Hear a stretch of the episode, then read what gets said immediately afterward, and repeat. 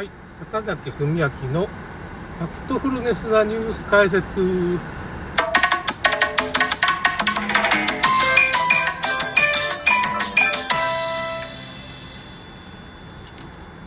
前の動画がね、その、途中で切れちゃったんで、ちょっと続きですかね。まあ、どうも安倍総理銃撃事件についてはちょっとね、納得いかないっていうかね、どっか、どっか削除されない海外の動画サイトにちょっとアップしておきますわ。結構いろいろ写真を使ってね、いろいろ分かりやすく、それが良くなかったので、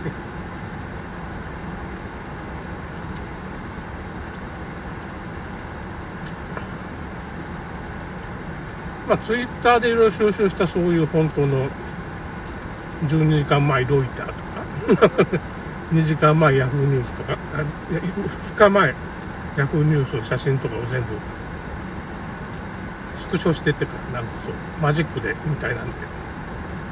丸つけてくれる写真をいろいろ動画に貼り付けたのが良くなかった。ね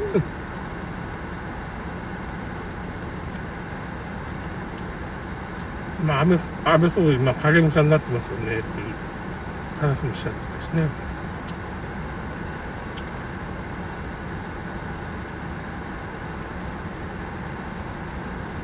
まあ、あんまりこんな話はせん方がいいんかもしれないけど、まあ、ちょっと、ま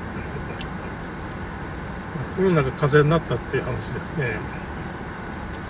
だけどね、結構日本は今やばいことになってるな。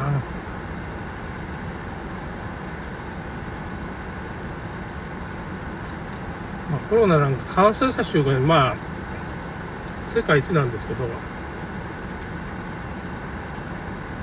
なんでかって言ったら、もう世界がコロナをやめたっていうか、まあ、やめてるんですよね。まあ、中国の一部でたまにやりますけどね、その、この前上海が都市封鎖になったしね、中国はたまに都市封鎖があるんですけど、あれひょっとしたら習近平が江沢民派のまあ、牙城をちょっと経済的に潰そうとしてるのかもしれんし、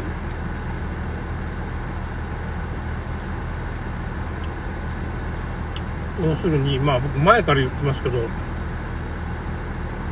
国有化？企業を潰して国有化する、破綻させて国有化するとか、今中国ね、結構大変なことになってて、あの、共産党の幹部が、銀行の金を持ち逃げして海外逃亡してるとか、この余波で、国民の人が、なんていうのかな、その、お金引き出せなくなって、すごいそれで、まあ、その、デモじゃないけど、そういう、引き出してくれって言ってからみんな行くんだけど、引き出せな、まあ、その、持って逃げちゃってて、預金残高不足みたいになってて、そういうことも起こってるし、あと企業がすごい破綻してて、失業率は40%らしいんですよ。えー、って思うでしょ。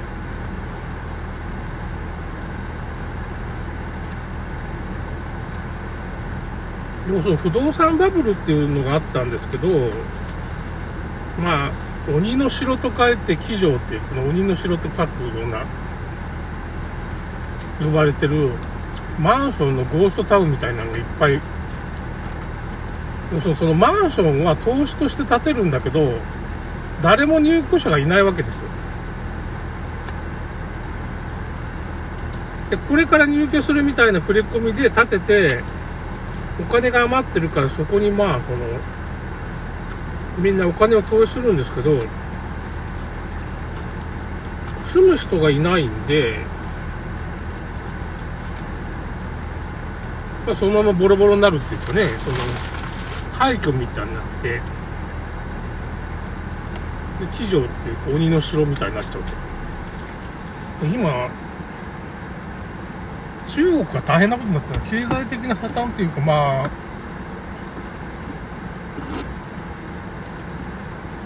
それをちょっと隠せなくなってきてるから。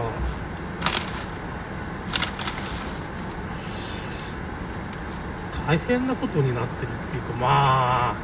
ちょっと記事探してまたアップアップしておきますけど。今中国がどうのこうのっていうふうにまあ日本と戦争っていうのが知ってられんわ。ね なんか助かったなって。いや結構いろんな不調なことが起こってて。日本と中国戦争するんじゃなかったのっていう話なんだけどそれどころじゃないっていうか なんかそのどうするんだろうね。これなんか、安倍総理、元総理が、まあ、銃撃されたっていうか、まあ、本当に撃たれたのか死んだのか、影武者なんかどうにかっていうのも、まあ、この話はまあ、まあ、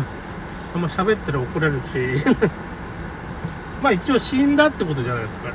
現実的にはね、影武者太郎となんだけど、公式には死んじゃったわけだから、あれもなんか意味があるんかもしれんなっていう感じがしますね、その。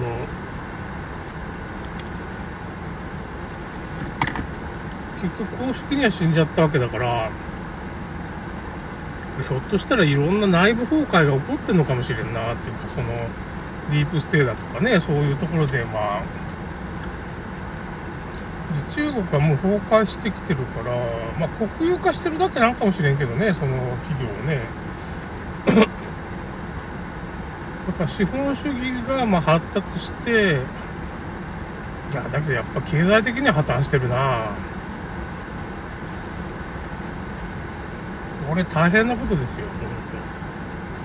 本当。あんまニュースにならんでしょ。なんかコロナの話ばっかりしてるからね。ニュースにならないんですけど。中国経済は今破綻してますね。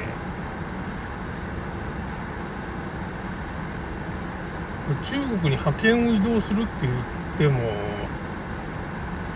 派遣を移動しようと思ったら中国が崩壊してるっていうか、まあ中国共産主義みたいになるしかないんだけど、それじゃあ経済力っていうのはだんだん衰退してきますわね。バブルが崩壊するのが早かったっていうことで。電気自動車、電気自動車もバブルですからね、あれ。もともとそんなに いいもんじゃないわけですよ。ハイブリッドの方がいいよ。トヨタに勝てんからルールを変えたんだけど、電気自動車っていうのがまあ、やっぱ実用化するのは早かったっていうかね、もうちょっと高性能な、まあ、トヨタが使ってるね、電気自動車の電池っていうかね、全固体電池っていう、まあ、特殊な電池だったらかなりその その蓄電量も多いし航続距離も長いんですけどやっぱりさそういうなんていうかトヨタに勝てんからルール変えようっていう風にね あまりにも、まあ、まだねクリーンディゼルの方が技術的にはいいわけですだけどまあねフォルクスワーゲンが変な偽装してたからデータ偽装してたから嘘ついちゃダメだっていうのなってんのかな。世の中嘘ついた人間滅びるっていうかね、ワクチンなんかもさ、子宮頸がんワクチンなんか何だったかな。名古屋の方でね、その副反応に関する